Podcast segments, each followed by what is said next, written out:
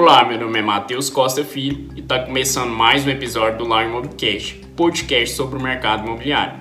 Nesse episódio vamos explicar sobre as multas em contratos de locações e a previsão legal.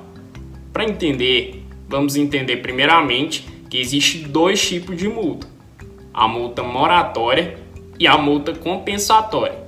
A multa moratória, ela nada mais é ali do que um incentivo para que o locatário não atrase com o pagamento do aluguel, ou seja, que ele não atrase naquela data que foi pré-estabelecida no contrato. Porque se ele atrasar, ele vai incorrer no pagamento dessa multa moratória. Essa multa, ela tem previsão legal de no máximo 10%, tem previsão ali no decreto lei 22.626 barra 33. E vai incorrer também no pagamento dos juros moratórios, que tem previsão no artigo 161 do CTN. Agora a multa compensatória, ela vem para manter com o objetivo final de manter um contrato. Como assim manter?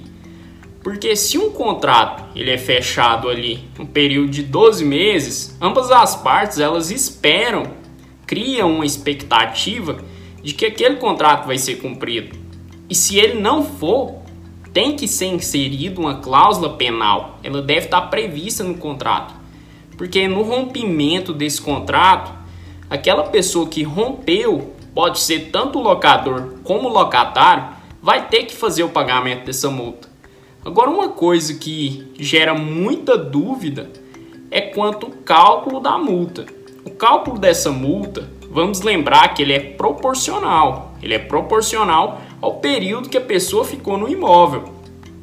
Então, se é feito um contrato de 12 meses e aquela pessoa saiu em 6 meses, ela vai pagar somente proporcionalmente aos 6 meses restantes, ou seja, essa multa ela vai ser diminuída pela metade.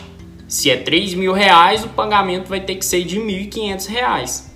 Uma prática que quase nunca ocorre nas imobiliárias, muitas vezes por desatenção e falta de informação e conhecimento jurídico, o que nunca e jamais vai poder ser alegado em hipótese alguma. Por quê? Se você faz uma cobrança dessa de uma multa indevida e o locatário paga, ele pode ajuizar uma ação contra sua empresa ou você de repetição de indébito e você vai ter que pagar aquele valor ali em dobro por causa de uma desatenção, uma coisa tão simples de entender. Então, sempre vale a pena fazer as coisas legalmente, com ética, transparência, mostrar para o seu cliente, se possível, o mais aconselhável é colocar uma cláusula explicando como que vai ser o, a divisão dessa multa, como que vai ser o cálculo.